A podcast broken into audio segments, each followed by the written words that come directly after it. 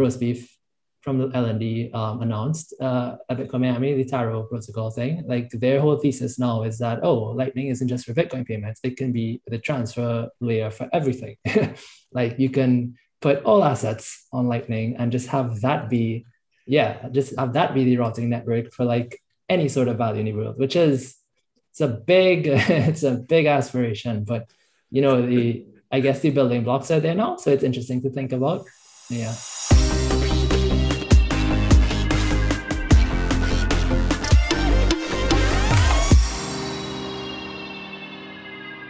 Bienvenidos al IBEX Podcast, el número 22. Este es un episodio muy especial que estaremos haciendo en inglés con nuestro invitado Arvin, que está en Trinidad, y eh, nuestro lead tech em, Lucas, que está en el estudio. Bienvenido, Lucas, al estudio. Es un gusto tenerte. Gracias. So, um, this episode is going to be in English. It's a very special one. Um, we're starting here at the block height number 734,109 of the only timeline that matters, Bitcoin. So, Arvin, welcome to the show, man. It's great having you here. I thank you for your time and um, your disposition to, to share with us. Today's going to be a very interesting one. I'm welcoming also at the studio for the first time in our podcast our tech lead, Mr. Lucas Neiman. So, welcome to the show, Lucas. Give a little intro, Lucas, of you know, maybe just of yourself a little bit so that people know you, and then we go to you, Arvin. All right. So uh, thank you, Esteban, for having me here. Uh, nice to meet you, Arvin. Um, so I'm the tech lead at Ibex. I supervise the developments and the architecture we have there. I make sure we develop the the right product and the right features at the right moment. Awesome. Always on point, Mr. Lucas. Um, so, Arvin, um, tell us a little bit of, you know, uh, like we always start our shows of your Orange Pill story. How how did you get to know Bitcoin? Where did it all start with you? Yeah, sure. Hey guys, thanks for having me on. Um, I'm really looking forward to this conversation. Um, yeah, sure. So um, I guess for a bit of background, um, I do engineering at Galoy, um, and I've been in um, I've been, I guess, dabbling, looking around in Bitcoin for a, a few years now. Um, my orange pill moment was a few years ago, home here in Trinidad, when we were looking for um, we were looking for digital payment solutions because when you're in the Caribbean, um, it's not as easy to to get connected, to get to get like payments, um, to, to do online payments, to do mobile payments. Um, we were looking for solutions, and one of the things I came up on was Bitcoin at the time and so I, I kind of came up from came up on it from a payments perspective. And this is before Lightning Network was around and stuff. It was all on chain. Um, I started looking into it. I realized, oh God, this is a lot more than just payments. There's a whole thing here. And that's when I started to just explore and read and just look into things. And I would go into Reddit and at, at, like at the time, r/Bitcoin was a big thing on Reddit. It's a subreddit. Uh, just read everything on there, look at all the YouTube videos, and just yeah, it was I think I, I, can't remember what exactly captivated me about it, but I just remember it being that it was realizing it was a lot more than just payments that was happening. Yeah. Do you, do you think that the um, you know the perspective of being in the Caribbean where, where you're now like that, that that really was a major push for you to go deeper into Bitcoin? I think it might, and, because, and not just discard it super fast. Yeah, I think it might because we have so we're it's it's really tricky, I guess, like the way money works in the Caribbean because we're um we have our own currencies. Like in Trinidad, we have the Trinidad and Tobago dollar, and in the other islands, they have their own currencies. Um, but it's usually that it's not like really useful outside of the country. So if you want to do anything internationally, you want to do trade, you want to buy something on Amazon, it's that you usually have to get to USD somehow, right? So we were always very aware of, like, very aware of like the power of or lack of power of our local currency and needing to like switch to these other currencies and being dependent on other currencies. And I think it's always something that uh, we think about. So you know when you, when you when you see something like Bitcoin where it's that there is no country, there is no like, like if you're in Bitcoin, everybody's kind of on an equal footing, and it's not like you have to switch and convert, and there's a smaller group and a bigger group and you know, it's it's this kind of egalitarian, kind of equal playing field for everyone. And I feel like, yeah, being um like being from our context, maybe that um could have played a, a part in it um a bit. Yeah, for sure. And and I remember when we've uh, talked that you. Uh, mentioned you, you you started also moving and doing a lot of meetups and and, and trying to get you know the community together on bitcoin on trinidad. Uh, i would like you to share that experience. I, I thought it was so insightful because we have our you know different challenges in, in small economies or in small places. If you're the only one like dancing with that idea it takes a while to really make a big party out of it right? Yeah. Yeah that's been quite a journey. So i think it's um when i first discovered it it was different stages of trying to get other people excited about it as well so i think the very first thing i did was i sent an email around to a few friends of mine who were also in tech. At the time, we did a lot of, I guess, startup related things. We ran like startup weekend events and we did, you know, just different things together to try to build, you know, that whole startup ecosystem type thing. So I reached out to those guys first and I was like, hey, I've been looking into this Bitcoin thing. It's amazing. You all need to know about this. Let's get together. Let's hang out. I'll I'll I'll share a bunch of things I found with you guys and let's take it from there. And that very first meetup, um, so it was at a friend's house. We looked at a few YouTube videos. We just chatted about what it was. Um, at the time, blockchain.info was still a big thing. So they had their wallets. Um, so everybody got a blockchain.info wallet and we like sent some Bitcoin around and it, it was fun. It was nice. Um, so that was the very first meetup. And I think after that, there were um, a few things I tried. Um, so we did official like meetup.com, meetup, like, you know, these public meetup groups where we would hold different events for different things. Um, I think we had a halvening party once. We had a you know understanding wallet nice. session. We had a bunch of these sorts of things. The uh, interest was mixed. It was always like you you know how meetups start. It, there's like two, three, four, five people. You know, just kind of inching in, seeing what's happening here. Yeah, yeah, exactly. and at the time, we also um we also had these online groups. So there was this Bitcoin Caribbean Facebook group, and um, we had a we had a Slack group for technology in the Caribbean, and I put like, yeah, I had a Bitcoin channel on the Slack group, and I had, a, you know, a presence in the Bitcoin group, and I would just be promoting like what's happening in Trinidad, trying to get people out to the events and stuff.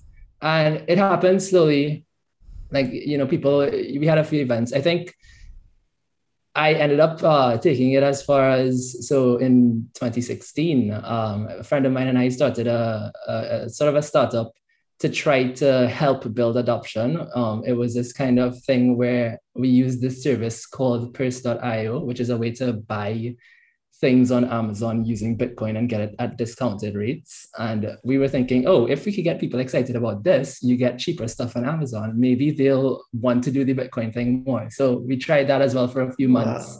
Wow.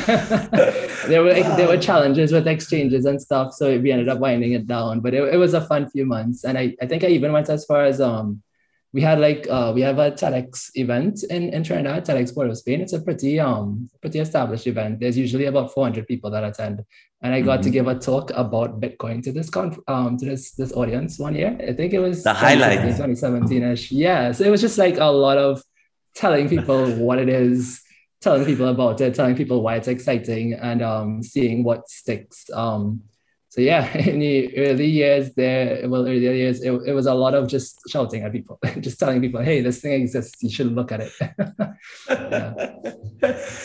why, why do you think, or what were the arguments um, that you were feeling that stuck most or resonated most with with people at that point? I think at the time, it was so like the understanding of Bitcoin was a lot. we were a lot earlier in that in that in that story. So right yeah. now, you know, there's so much content. There's so much like the people have written books. There's articles. There's podcasts. There's there's so much that have things that have explored all the different aspects of Bitcoin. And at the time, it was like there wasn't a lot of that. Like I think the biggest um source of the why of Bitcoin was Andreas Antonopoulos at the time. Like he was the one who was pushing a lot of content, uh, and there wasn't a lot more. Um, I remember the first Bitcoin book that I came across, uh, again, like bought a few copies and shared it around, was um, The Age of Cryptocurrencies, I think, by uh, God, uh, Michael Casey and Paul Vigna. Um, that was the first kind of Bitcoin related mainstream type book that I, I saw. So it was it was very difficult to figure out what's the why of this thing. And people, I think people also weren't really attaching to the why of it. Um, yeah, it was just like they would come in and it would be like, oh, what's this thing? Oh, it's a digital currency thing. Okay, cool. Um, I, I, I know a few people got attracted to the whole fact that it's kind of this democratized open thing, so nobody really controls it. It's like that attracted some people to it. Um, the the economic story, the story of I guess how like you know Bitcoin as a store of value, Bitcoin as like that wasn't as as prominent as yet. Like that that narrative wasn't as developed as yet. Um, mm-hmm. So yeah, it, it was tricky. It was tricky to to find a thing to hook people into. Yeah. With this new narrative that we we have right now, with uh, Michael Saylor coming here and uh, Saifedean Ammous, and they are telling a new story right now than maybe five years before. What book would you recommend for newcomers to understand the new narrative? I feel like um, so I would put the I would put like for me at least the the prominent narrative now is is that whole um store of value that money kind of aspect of it. And I feel like Bitcoin standard and fiat standard cover it um cover it like cover the the salient points um and they kind of complement each other. Um i mean there's some stuff in there i maybe don't necessarily agree with but i think it gives a really good picture of, of like the general gist of, of the space now and, and like the why of of bitcoin these days the, the first 30 pages of the bitcoin standard i think that's that's good if you if you make it past great for you but at least the first 30 you're you're good there it's it's so easy to read. Like the first 30 are mind blowing, so easy to read. It's just about like history of money, and uh, it's a it's a nice story to tell people. Yeah, I love it. Yeah, exactly. Actually, you know, now that I think about it, um, two books that helped me understand Bitcoin before they were Bitcoin books was um, there was a book called Debt Deferred to Five Thousand Years by David Graeber, um, which just told the whole story of money, and I think Saifedean Dean covers it a bit. So that was a good one. And then there was well, it's the it's the book that everybody reads, um, *Sapiens* by um Yuval Noah Harari. Yeah. But it's it's that whole idea of money as a story. Like like those two things, those ideas, they weren't about Bitcoin, but they kind of helped me to understand Bitcoin too. And I think Saifedean kind of like took ideas like that and then contextualized it to be very like specific about Bitcoin. So yeah. Yeah, I can attest. Like for me, um, Yuval Noah Harari, uh, Sapiens was was a very decisive book on the whole thing. We we read it together with with Rafa at the same point at that time, and we're like, yeah, it's all about the story. yeah, yeah, I should definitely read, read this one. one.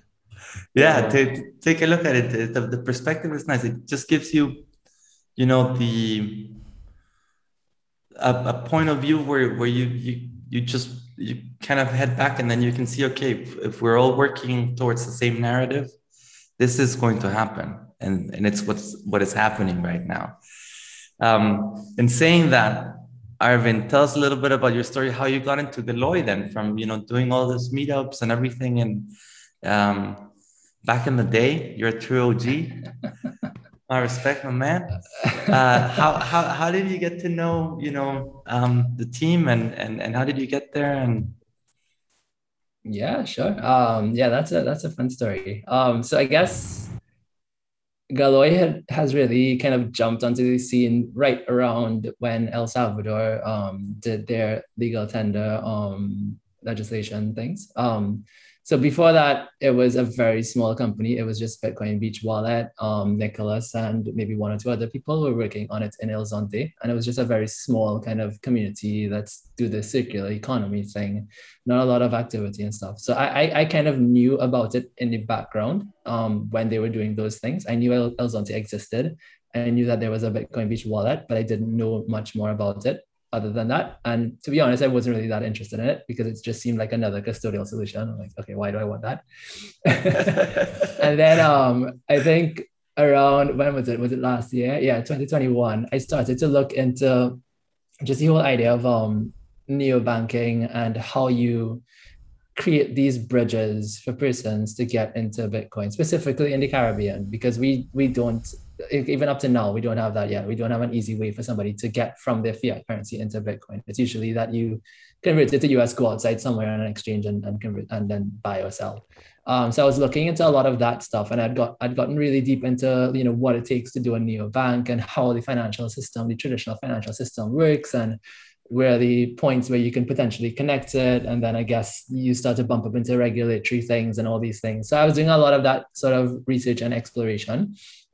And at the time, um, I was also still working um, with a friend of mine, Johns Beharry. He does um, he does Bitcoin design. At the time, he was doing a lot of Bitcoin design community things, and like just he was doing a lot of research, a lot of content, um, and he was looking into like wallets, how different wallets are made, how different like how different node sets, like how people implement Lightning, uh, and the UX of Lightning, uh, and how you extend that to the end user.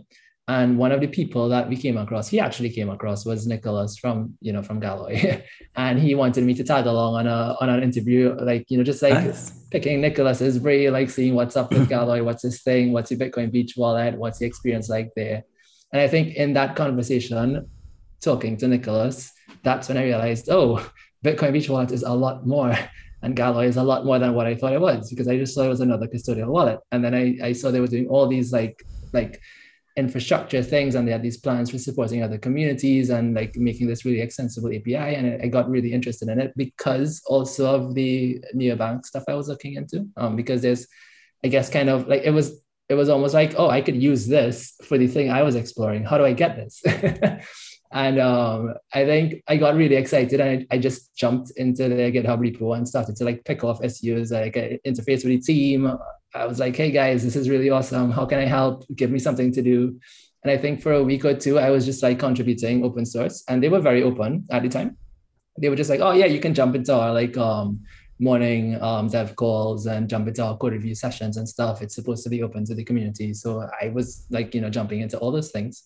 Um, I think people thought I was part of the team when I wasn't. I was just literally an open source con- contributor at the time. and then and then they saw that and they were like, oh well, we see you contributing. Um, do you want to work with us? and I hadn't actually considered it at the time because I was still um I was still like you know working on these other things. And it kind of made me think oh you know this could be interesting. Like what's the you know what what does Bitcoin banking look like? Is that something I want to be involved in? And yeah I mean didn't take me long to say yeah that that that, that could be something interesting. And that's how I ended up joining them. Yeah Nice, nice. And I mean, from having, you know, the, the, the, point where you were pushing adoption in Trinidad, and then you're looking in, into this, you're looking into Galoy, um, and you obviously feel very strongly about um, sovereignty and financial in, in, in independence, which we do as well. And, and that's why you, you know, I guess, put so much emphasis on it being non-custodial. Jose, the other time in a meeting, said when um, convenience uh, goes against security, which which one's going to win? Pro- most probably convenience. So, how how has that journey been in in in mixing, you know, the fundamentals that are so important of being, you know, running your own node, having your own keys, and and mixing it within the experience when you came in like where it was bitcoin beach then and where it is now? Yeah.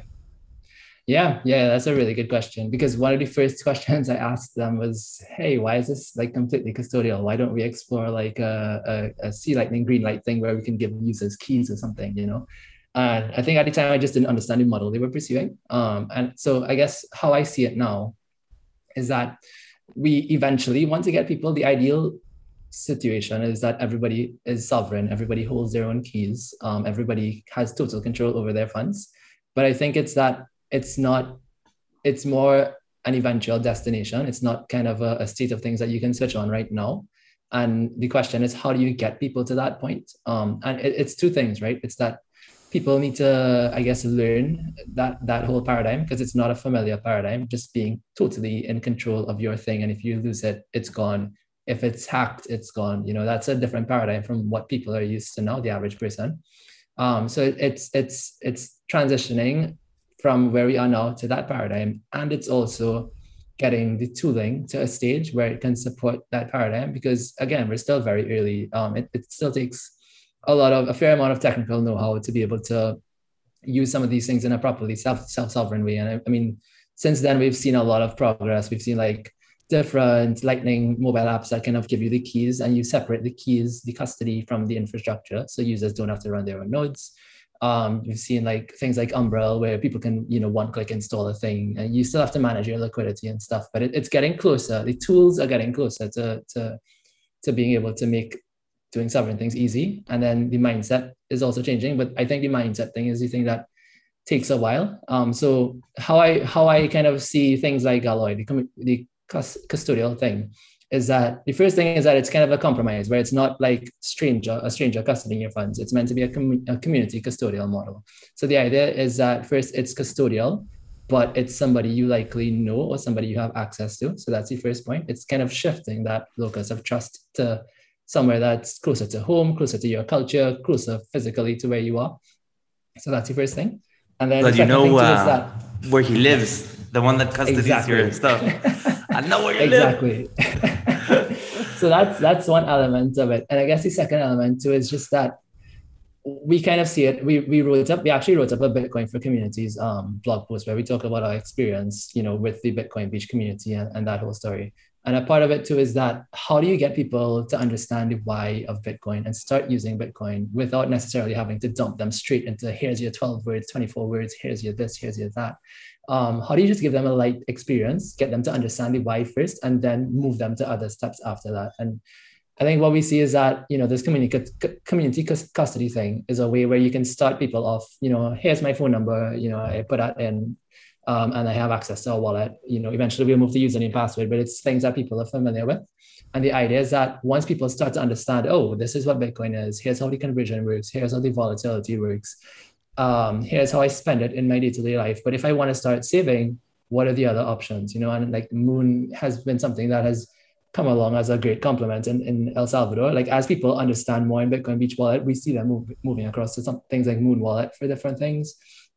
I don't think we're quite at the point where we're getting hardware wallets and stuff yet. Um, Seed Signer is an interesting kind of community project um, that allows that. But yeah, that's how I, I, I kind of think of it as what's the transition story? You know, how do you get people started first? How you get them interested in a safe way where it's not that they're captured? Because that's the thing we want to avoid, right? You don't want to put people into a custodial solution where they literally can't get out. It's that once you get into a custodial solution where there's an exit and there's a progression and there's a, a way to get to self self custody, I think that's that's how we kind of think of of that whole progression. Yeah. I, I, do you think in in ten years people would want to run their own node? Like, I feel like the like the the the lambda person would never really want to to run their own node, right?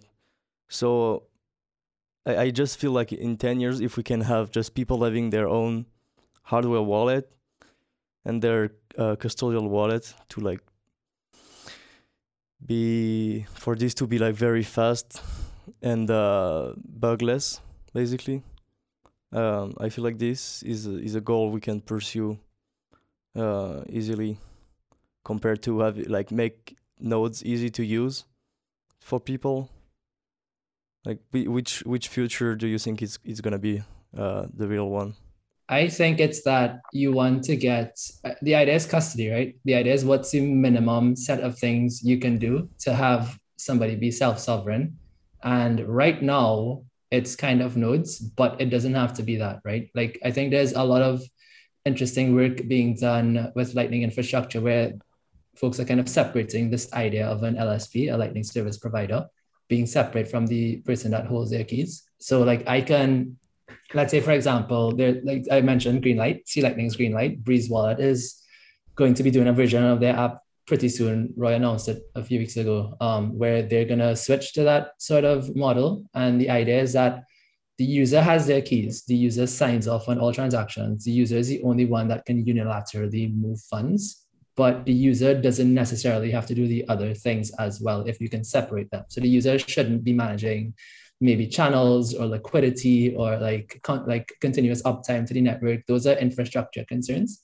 And if it is that you can kind of separate those things out, put them like make it a paid service, make it something that somebody does because it's a value, it's a valuable service.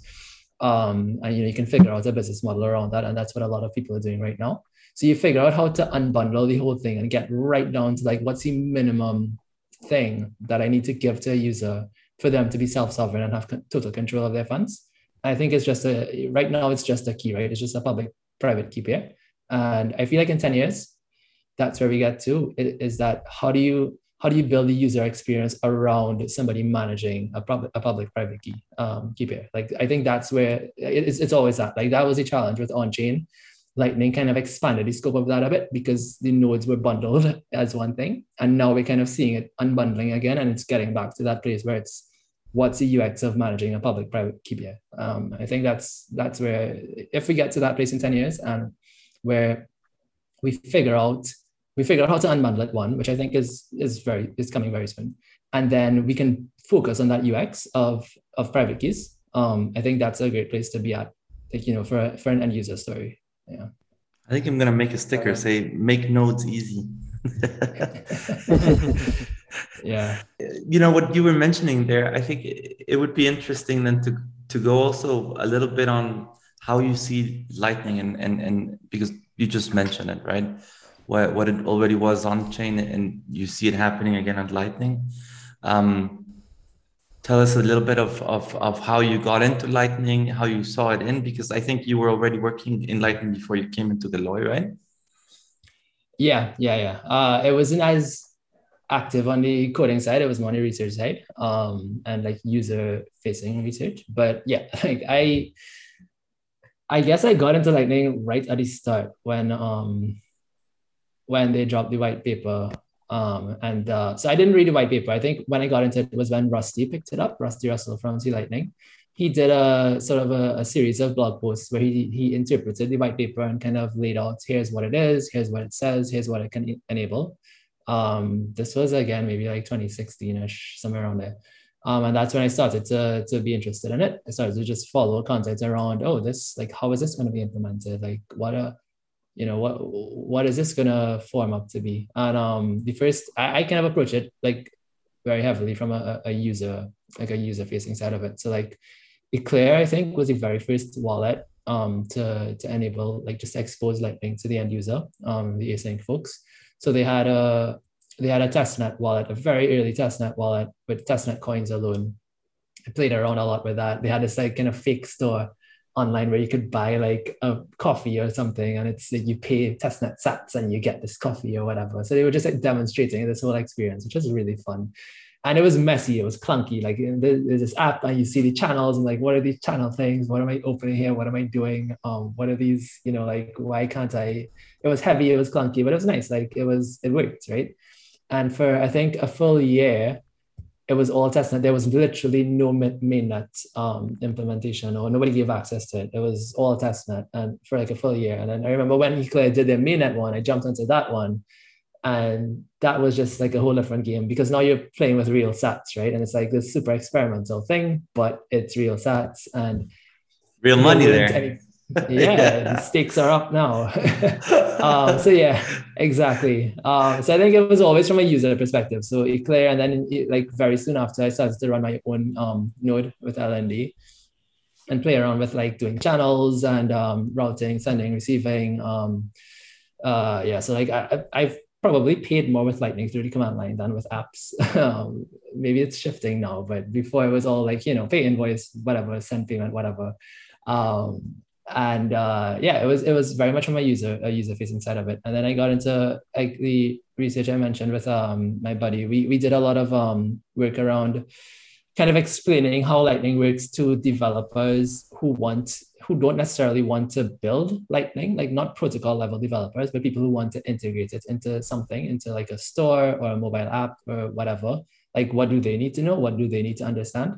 Um, so we actually um, that research it was meant it was it was originally targeted at the bitcoin design guide but that guide um, i think there was like they were more focused on the on-chain um, story um, and i think they're now stepping into the lightning side of it um, so we ended up pushing our research into this thing called the boat fund it's a website called the bolt.fun um, we pushed a lot of our research into that and now that's kind of building out into this community of builders on Lightning. Um, so yeah, that was where I was. I, a lot of my focus was on the user story, using it, um, explaining it for people who want to build things for users. Um, and uh, yeah, that was right up until I I, I joined Galoy. Um, yeah. Well, and, and and from there, I think the, the, the great and we had this conversation. So I would I would like you to share it a little bit again on where you see the difference of and you just mentioned, you know, Rusty doing the C Lightning, uh, LND.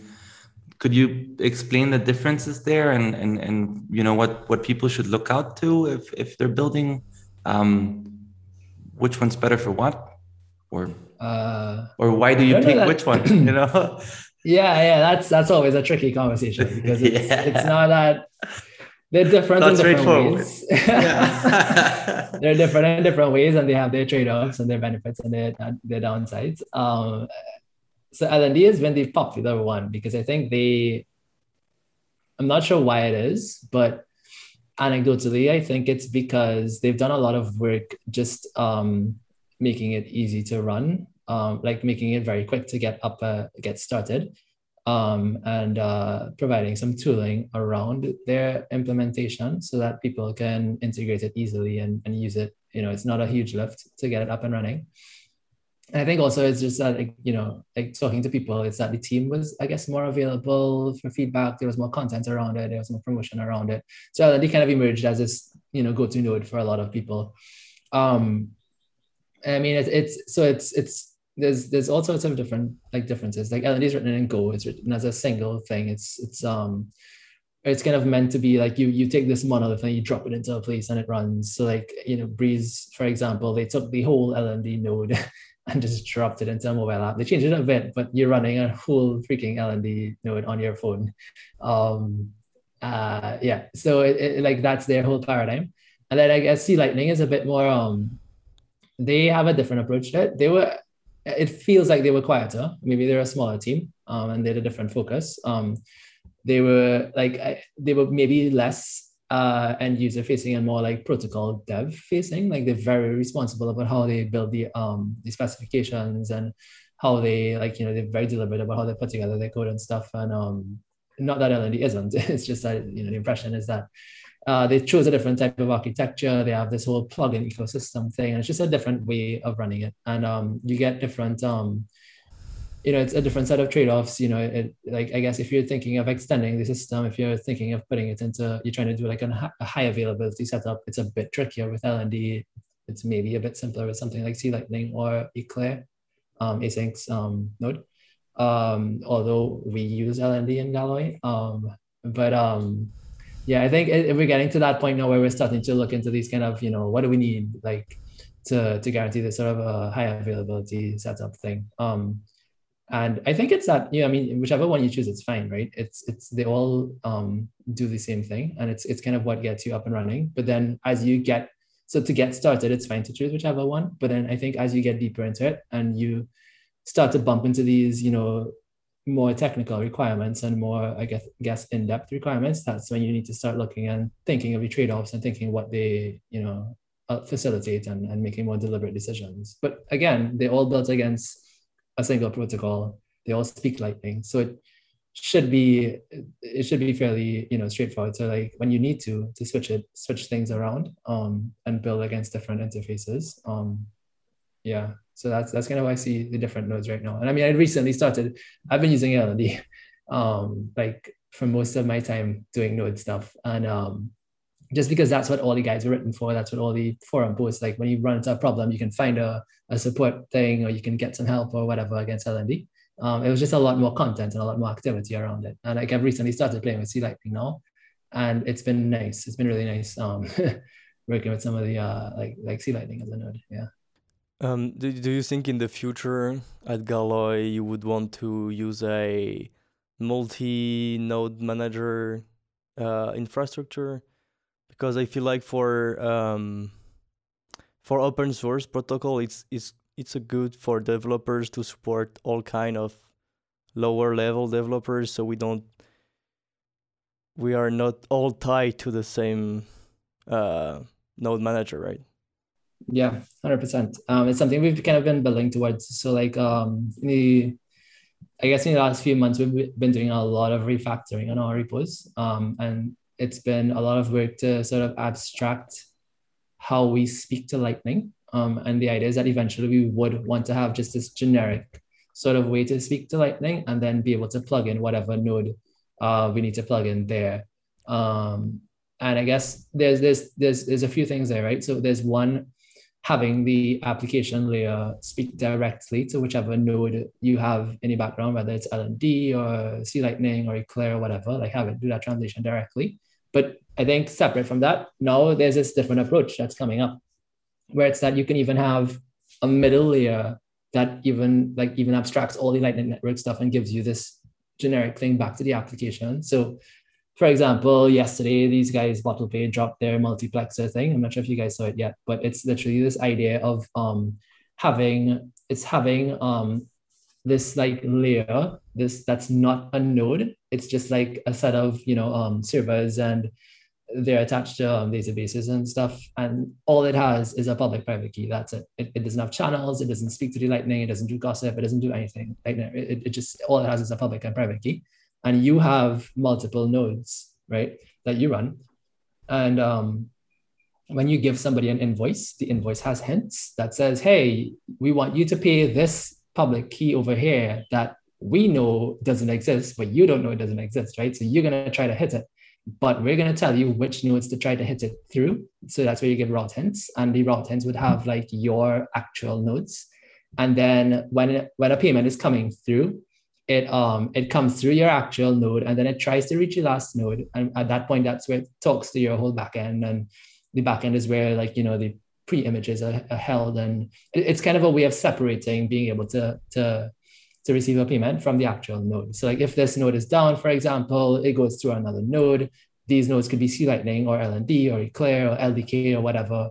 And it's kind of like separating, like it, it's, it's interesting because now you're getting deeper into like how do you actually separate the architecture of the system and how do you kind of make these abstractions so that you you're really talking to the lightning protocol and not a lightning implementation you know like i think that's where um, that's where we're seeing a lot of work happening right now. Very interesting. Yeah. Indeed. And the the other time we also talked about, you know, um, split payments, which is a little bit of a, you know, the Pickhardt payments. What are your thoughts on on on on, on Rene's uh, paper that he's he's brought out and um, really the future of splitting payments, right? Yeah, yeah, no, I'm really excited for it. And I mean, I saw, I think we saw uh, Alex Bosworth from Ireland, he's, he sends out uh, an email every, I think every week or so. And in one of the recent emails, he mentioned it. So it's like, okay, great, it's on the LND radar now. But it's C Lightning, I think, has already implemented a part of it. Um, and Rusty did a he did a tweet thread like earlier this week, two or three days ago, where he started to read exactly. the, the rest of it. Yeah. But um, the idea there is that you know how right now the way that we like all the lightning nodes choose routes um it's it's this kind of naive thing they all just try to optimize fees they're like oh what's the lowest fee routes i can find and there's very little consideration for like you know how successful will this payment be right because in lightning network for a payment to route there needs to be enough liquidity across that route and right now that isn't taken into consideration at all it's just that oh, what's the cheapest route? I'm just going to hit it. If it fails, okay, I'll try another one. If it fails, okay, I'll try another one. And you end up in this crazy kind of like just trying a bunch of routes um, pattern. And what Rene's research has done is kind of given a way to not like a, an alternative way to pick routes when you're doing a payment, right? And it's based on how like being able to assign a probability to how like whether that payment will be successful or not um, it's not necessarily taking the cost into account, although there's there's regions of his calculations that take cost into account. Um, but he's been doing all these experiments and he's been coming up with these models where it's that okay, when I want to send a payment, what's the likelihood that it gets there on the first try, on the second try, on the third try, and it's kind of optimizing it to get there on the first try to not have as many failures. Um, and with that, you're also able to so like right now, sending small payments is is fairly straightforward on Lightning because you know at least hopefully people have liquidity to handle a small payment. But as you try to send bigger and bigger payments, like the the like routes available to send those goes down drastically. And what Rene's stuff opens up is that, oh, if I want to send a bigger payment, this probabilistic heuristic allows me to choose a path that is likely to be able to route this payment. And I think he's he's gotten to the point where his research has like what's the max um, realistic payment you can send from your node. And it turns out that it's very close to what's the max capacity of your node, which is amazing. It's like, wow, I you know, I can't believe that's that's the max that you can, you know, have a a fair a fair level of confidence that this thing will actually get paid. Um, mm-hmm. so that's interesting, and the node runners are starting to look at it. It also opens the door because now what you can do is you you incentivize people to manage their liquidity properly, right? Because if it is that you have a higher probability score, and these nodes are going to choose your node to route through because they're more likely to have payments route through. You can price your routing differently. You can price it based on the availability because you know that people aren't just looking for the lowest price now. They're looking for they're looking for likelihood of a thing actually succeeding, and it opens up like the door to to like a proper you know rate of return on Lightning. Um, it's not just a race to zero. It's not like oh who can get their cost down to lowest. Like you know they get all the routing, and then when they run out of liquidity, people will still just try to hit them it's kind of like here's what I got I offer you. I offer you this this level of probability on the success of a payment and I price it accordingly. And now there's a pathway to, to actually making, you know, um, actually having these business models pop up uh, for, for people who want to route. Um, so I think it's I think it's it's exciting. It's interesting. Yeah. It's so what you're saying is through through this basically um, it would be easier to calculate also you know the return of staking your Bitcoin on a Lightning channel, right? Exactly. Yeah, it's this uh-huh. um who was it? Somebody wrote a piece on the time value, like a, a an LN real rate of return. Um mm-hmm. like kind of this floor price. Like what's the floor floor price for Bitcoin, right? Like what's the floor interest rate? It's kind of like in a traditional financial world, you have um God, I can't remember the name of the rate now. There's a there's a rate out of London that's kind of like the floor for uh, what you can expect to earn on like any you know any cash or whatever you have. Um, and like now we kind of like I think it was Nick Bhatia. I can't remember who it was. It might be Nick Bhatia. He wrote this piece on what's the time value of Bitcoin, what's what's a real rate of return, and like what he came to was that Lightning Network kind of opens the door to a real rate of return for Bitcoin because if there's a floor where when you stake, quote unquote, stake your Bitcoin, put it up for um, routing, you can expect to earn this much. Like if if that kind of gets formalized and there's this like base rate, and then you can work from there, it, it does open up the door to like Bitcoin having an interest rate, like a return rate. Um, which is yeah, that that's also really interesting. He did a he did a, a fair amount of work on that time value of Bitcoin. Um, and something like probabilistic payments gets us closer to to that being real, realistic. Yeah, that's that's super interesting because basically you change uh, the dynamic of how much Bitcoin you have to lock up, and it's just it makes it more attractive to to lock up your Bitcoin in, in, in, in Lightning channels because you you're gonna be able to manage your your um, your effort of why you're doing what you're doing, right? And exactly. and the more it is locked in, the better the network will work. The faster the payments, the bigger the payments um, and you know, and just then the basic principle: uh, how much Bitcoin is on the market and how much do people want it, right? Yeah, and there's two things to that too. There's one that it incentivizes it, it, it switches it from being an altruistic thing because right now a lot of people just run nodes because they want to help the network. Um, mm-hmm. but then that means that people don't really manage their liquidity properly, and it becomes a lot harder for people trying to make payments to send payments. So this frees up two things. One, it makes it easier to send payments because you're going to choose a path that is very likely to work. And then two, it provides a real model for people actually running nodes and not just being not just having it be an altruistic thing. So that's one.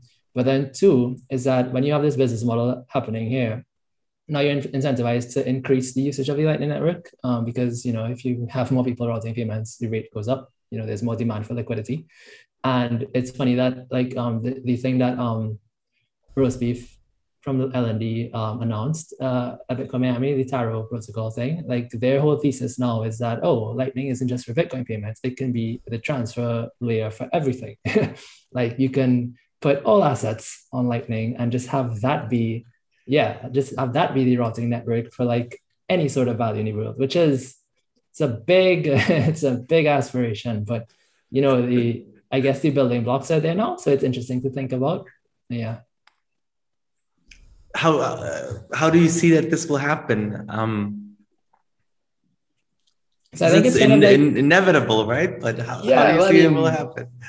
Jack Mallers has been talking about it a lot, right? He's been saying, oh, you know, we need to get off the old, uh, what does he call it, WASA, whatever, I don't know, but the old kind of networks, Visa, Mastercard, Mastercard, um, Swift, like all those, you know, really old, really clunky networks. I mean, to get onto this new network, and Strike's whole thesis is is sending dollars but using Bitcoin in the middle. So it's like, you know, I send, I connect it to my bank account. When I send, it's dollars leaving. When I receive, it's dollars coming in or euros or whatever and then I can, because it speaks Bitcoin, I can send that out to my own wallet and then it gets converted to Bitcoin. But you know, their thing is using Bitcoin in the middle and sending assets across it.